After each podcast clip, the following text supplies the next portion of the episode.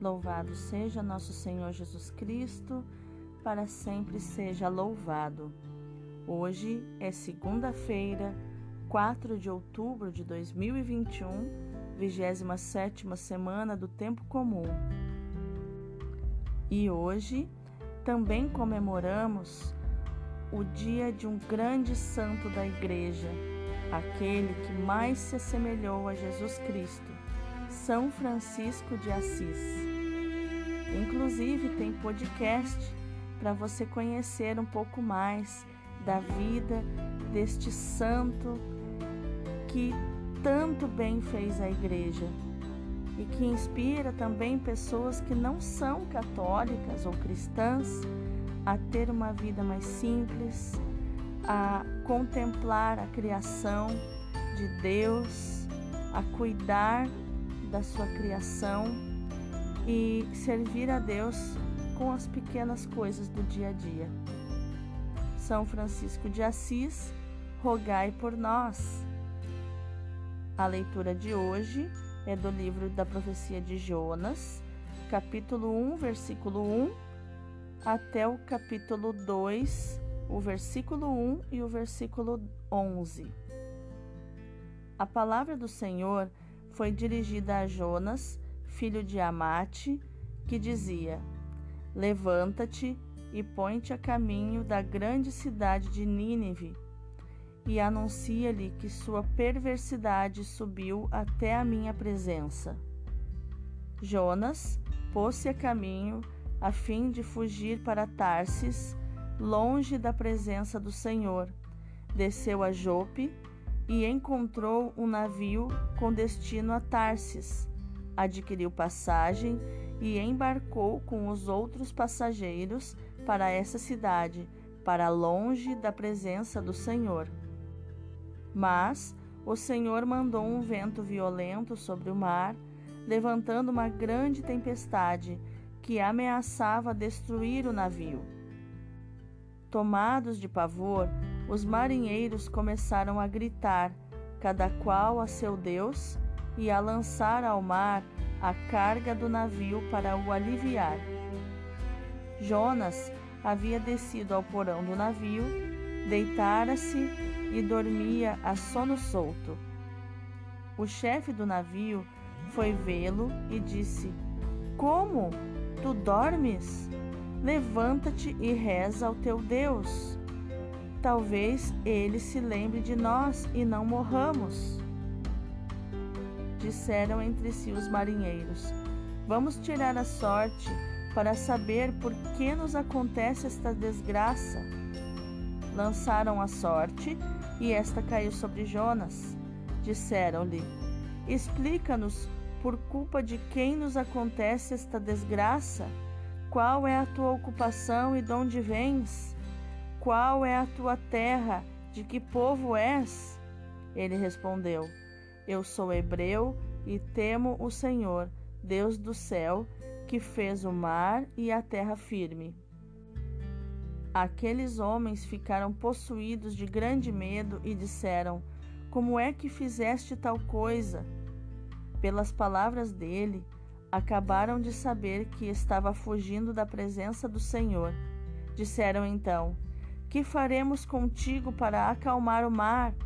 Pois o mar enfurecia-se cada vez mais. Respondeu Jonas: Tomai-me e lançai-me ao mar, e o mar vos deixará em paz. Eu sei que por minha culpa se desencadeou sobre vós esta grande borrasca. Os marinheiros, à força de remar, tentaram voltar à terra, mas em vão, porque o mar cada vez mais se encapelava contra eles. Então invocaram o Senhor e rezaram: Suplicamos-te, Senhor, não nos deixes morrer em paga pela vida deste homem. Não faças cair sobre nós este sangue inocente. Fizeste, Senhor, valer tua vontade. Então tomaram Jonas e atiraram-no ao mar, e cessou a fúria do mar. Invadiu esses homens um grande temor do Senhor ofereceram-lhe sacrifícios e fizeram-lhe votos. determinou o Senhor que um grande peixe viesse a engolir Jonas, e ele ficou três dias no ventre do peixe. Então o Senhor fez o peixe vomitar Jonas na praia. Palavra do Senhor, graças a Deus. O responsório de hoje é do livro de Jonas, capítulo 2, versículos do 2 ao 8. Retirastes minha vida do sepulcro, ó Senhor. Do fundo do abismo, do ventre do peixe, Jonas rezou ao Senhor, o seu Deus, a seguinte oração: Na minha angústia, clamei por socorro, pedi vossa ajuda do mundo dos mortos, e vós me atendestes. Senhor, me lançastes no seio dos mares, cercou-me a torrente, vossas ondas passaram com furor sobre mim. Então eu pensei, eu fui afastado para longe de vós, nunca mais hei de ver vosso templo sagrado. E quando minhas forças em mim acabavam, do Senhor me lembrei, chegando até vós a minha oração. Retirastes minha vida do sepulcro, ó Senhor. O evangelho de hoje é Lucas capítulo 10, versículos do 25 ao 37. Naquele tempo, um mestre da lei se levantou e, querendo pôr Jesus em dificuldade, perguntou: Mestre, que devo fazer para receber em herança a vida eterna? Jesus lhe disse: que está escrito na lei? Como lês? Ele então respondeu: Amarás o Senhor teu Deus de todo o teu coração e com toda a tua alma, com toda a tua força e com toda a tua inteligência, e a teu próximo como a ti mesmo. Jesus lhe disse: Tu respondeste corretamente. Faze isso e viverás. Ele, porém, querendo justificar-se, disse Jesus: E quem é o meu próximo? Jesus respondeu: Certo homem descia de Jerusalém para Jericó e caiu nas mãos de assaltantes. Estes arrancaram-lhe tudo, espancaram-no e foram-se embora, deixando-o quase morto. Por acaso, um sacerdote estava descendo por aquele caminho, quando viu o homem seguiu adiante pelo outro lado. O mesmo aconteceu com um levita. Chegou ao lugar, viu o homem e seguiu adiante pelo outro lado. Mas um samaritano que estava viajando chegou perto dele, viu e sentiu compaixão. Aproximou-se dele e fez curativos, derramando óleo e vinho nas feridas. Depois colocou o homem em seu próprio animal e levou-o a uma pensão, onde cuidou dele. No dia seguinte, pegou duas moedas de prata e entregou-as ao dono da pensão, recomendando: Toma conta dele. Quando eu voltar, vou pagar o que tiveres gasto a mais. E Jesus perguntou: Na tua opinião, qual dos três foi o próximo do homem que caiu nas mãos dos assaltantes? Ele respondeu: Aquele que usou de misericórdia para com ele. Então Jesus lhe disse: Vai e faze a mesma coisa. Palavra da salvação, glória a vós, Senhor. Então, o que os textos de hoje têm a nos ensinar sobre inteligência emocional, atitude e comportamento? A leitura nos mostra o livro do profeta Jonas. A leitura de hoje nos mostra o livro de Jonas, que nos mostra de forma bem didática qual era o contexto judaico da época, onde os judeus queriam defender a sua identidade e permaneciam fechados aos outros povos, porque Jonas ele odiava os ninivitas. Na verdade, Jonas queria que um fogo descesse e exterminasse Nínive. O livro de Jonas ele tem uma narrativa paradoxal e humorística.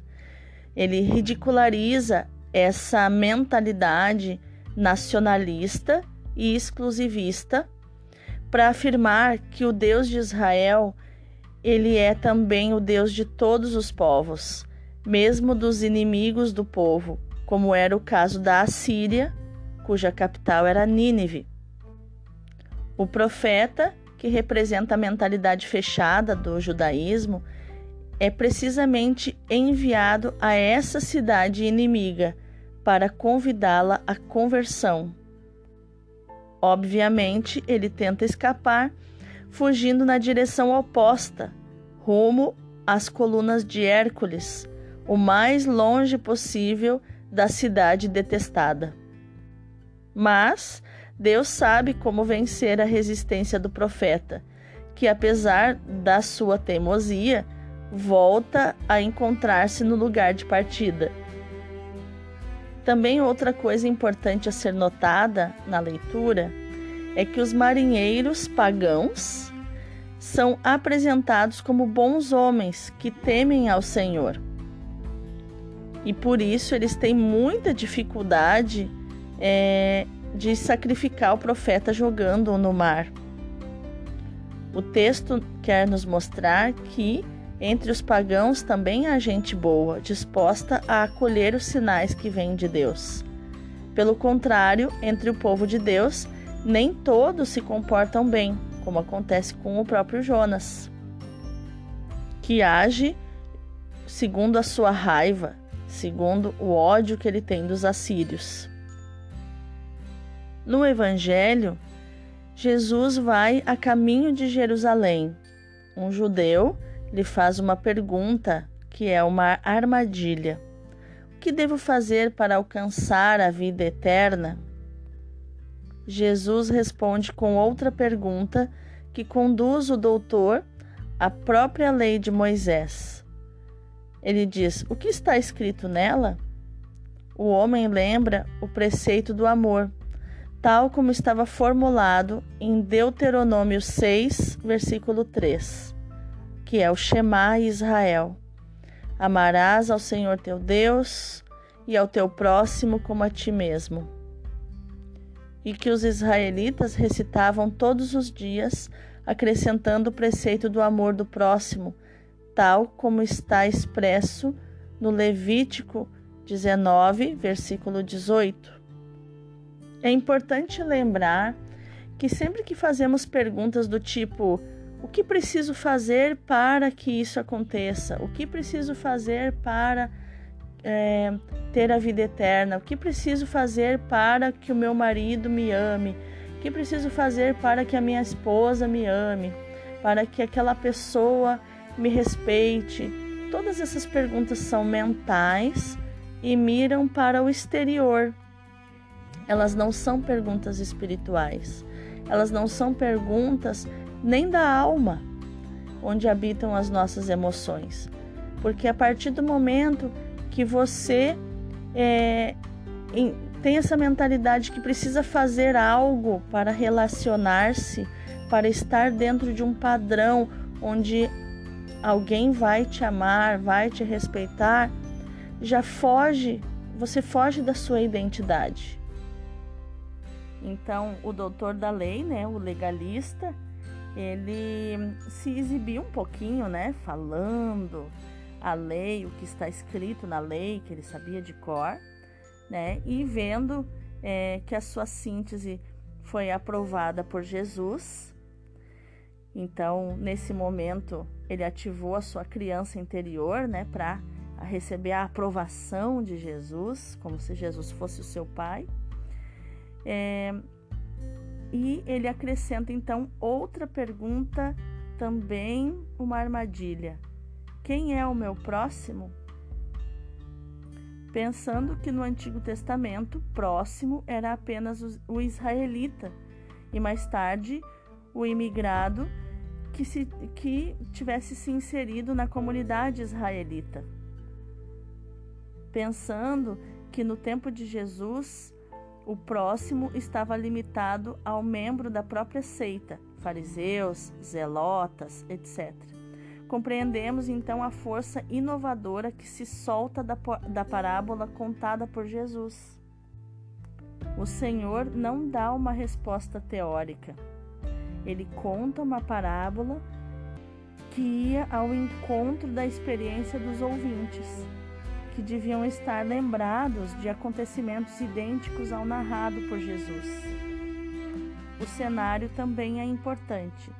A estrada que de Jerusalém leva a Jericó, então a estrada situada a 740 metros acima do nível do mar, né, que leva a Jericó, situada a 350 metros abaixo do nível do mar, desenha um percurso cheio de curvas e contracurvas, de gargantas, de penhascos, onde facilmente se escondiam assaltantes. Jesus então conta a parábola de uma forma a colocar emoções ali, né? É uma cena é, forte, né? O homem agredido, dilacerado, é, sangra, é visto por um sacerdote judeu e um levita que passam perto dele, mas fingem que não o veem. Não dão existência ao homem caído na beira da estrada. Quantas vezes, quando vemos moradores de rua, é, passamos e os ignoramos, não dando existência a eles. E isso é uma das coisas que mais os abala psicologicamente. Eu não existo. Essa, esse sentimento de eu não existo. Finalmente, aparece o protagonista da parábola, um samaritano odiado pelos judeus, porque é um mestiço, um bastardo, um herético, que, e, e é ele que cuida do ferido. Jesus se compraz na descrição das ações deste homem mal visto pelos judeus.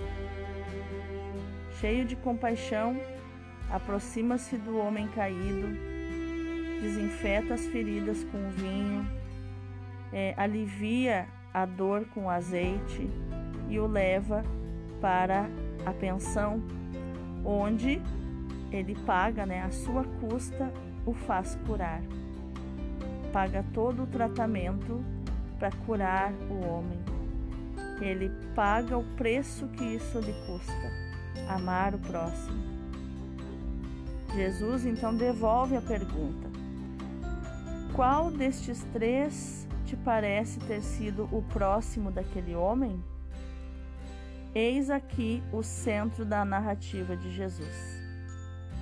Lembrando que o bom professor é aquele que é capaz de fazer boas perguntas, assim como também o bom terapeuta é aquele que confronta com boas perguntas, que faz pensar, que não dá resposta pronta. Quando Jesus diz ao doutor da lei: Vai e faz tu também o mesmo, ele desloca totalmente o centro da questão. Não se trata de saber quem é o nosso próximo, porque toda criatura humana é o nosso próximo. Trata-se, isso sim, de saber como nos tornamos próximos do outro, do outro ser humano.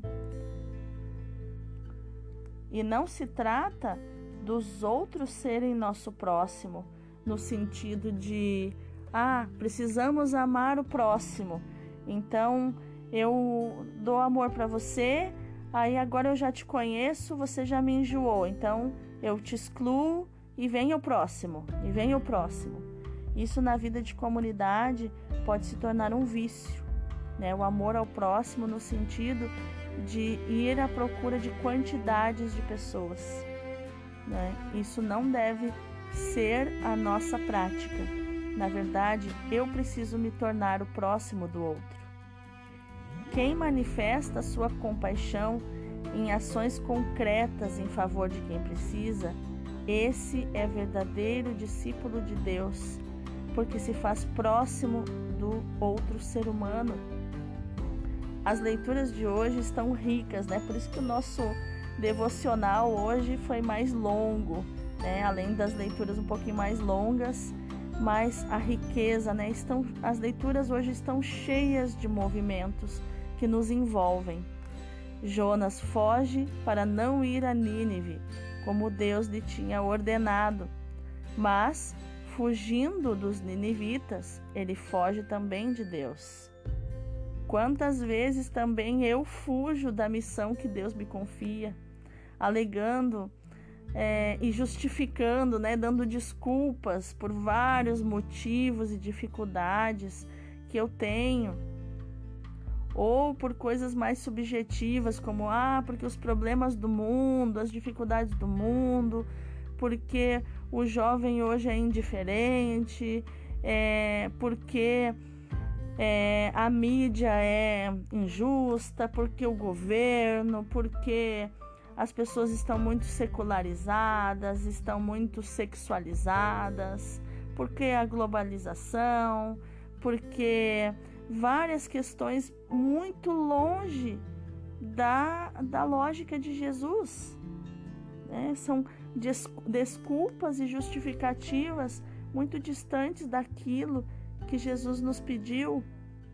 Então, quando eu fujo da missão, eu me afasto de Deus. No Evangelho, o sacerdote e o levita também fogem do homem caído à beira do caminho e não encontraram a Deus. Já o samaritano, pelo contrário, aproxima-se do ferido e abandonado, cuida dele e torna-se disponível. Ele encontra Deus porque sempre que fizestes isso a um destes meus irmãos mais pequeninos, a mim mesmo o fizestes. Nos diz Jesus em Mateus 25, 40. Visto de outro ponto de vista, aquele samaritano que usa de misericórdia para com o homem caído à beira da estrada é Deus que se faz próximo do homem numa dinâmica de amor e misericórdia. Deus é o bom pastor que procura a ovelha perdida para reconduzir ao redil. É o pai que corre ao encontro do filho perdido que regressa. É o samaritano que se inclina sobre o homem caído. É Jesus que morre na cruz por nosso amor. Deus é assim e não quer uma religião que nos afaste dos outros na tentativa de nos protegermos de certos contágios. Ele não quer uma religião que a prioridade não seja a caridade. O convite de Jesus, vai e faz tu também o mesmo, é dirigido a cada um de nós. Dá-te, entrega-te por amor ao serviço de Deus e ao serviço dos homens particularmente dos caídos à beira dos caminhos da vida. Seja tu uma Eucaristia permanente para a glória e alegria de Deus, para o bem e salvação da humanidade. Sirva a vida com amor. Jonas, lançado ao mar e engolido pelo peixe, é reconduzido à praia. Mas, entre um e outro acontecimento, dirige a Deus uma oração que não vem no texto, mas reencontramos no salmo responsorial de hoje. Na minha aflição invoquei o Senhor e ele atendeu ao meu pedido, ele me respondeu, ele me atendeu. Da morada dos mortos clamei por socorro e ouviste a minha voz. Esse é o ponto principal porque sem oração não é possível abrir-se à graça. Passar do egoísmo preocupado consigo mesmo, com a própria vida, com a própria reputação, para o amor que se faz próximo de quem precisa, a exemplo de Jesus, o bom samaritano da humanidade. Senhor Jesus, tu conheces a minha fraqueza, os meus temores, as minhas indecisões minha falta de ânimo. mas nem por isso me dispensas de colaborar no teu projeto de salvação. Dá-me o teu espírito de coragem e fortaleza, de atrevimento e zelo, para que não só não fuja de ti ou da missão que me confias, mas te procure com afinco e me entregue com total disponibilidade. Que jamais eu engrandeça as dificuldades do meu ministério para me desculpar da pouca criatividade, do pouco zelo que nele ponho. Dá-me a tua luz, Senhor, para que eu possa reconhecer o meu próprio pecado e possa me converter e trabalhar generosamente na conversão dos meus irmãos. Amém. É certo que o nosso Senhor Jesus Cristo quis descrever-se a si mesmo sob os traços do bom samaritano. Ele quis nos revelar sobre esta parábola toda a bondade e a compaixão do seu coração. E se ele foi o bom samaritano na sua vida mortal, semeando por toda parte os seus cuidados, as suas consolações, socorrendo e curando todos os feridos e os doentes, ele não endureceu o seu coração na Eucaristia. Está lá com a mesma bondade, a mesma ternura por aqueles que sofrem. E, nos convida: Vinde a mim, vós todos que penais e sofreis, e eu vos aliviarei. Eu quero te encontrar, Jesus, te mostrar as minhas chagas, principalmente as chagas espirituais e receber o teu óleo que adoça a minha vida e o vinho que cauteriza a minha vida, a minha alma, o meu espírito e me sentir aliviada e segura. Veja, Senhor, em que estado me reduziram as tentações da carne, do mundo, do demônio Revelai-me, Senhor, curai-me, Senhor. Que neste dia de hoje, apesar desse podcast mais longo, né? Geralmente tem em torno de 15 minutos, mas hoje foi de uma riqueza sensacional. Eu quero agradecer você que ficou até o final e desejar um dia maravilhoso, um dia para estar na presença de Deus deixar-se, deixar o bom samaritano curar as tuas feridas, fazer tudo pela tua vida. E também que você possa ser o bom samaritano de alguém no dia de hoje. Deus abençoe o teu dia.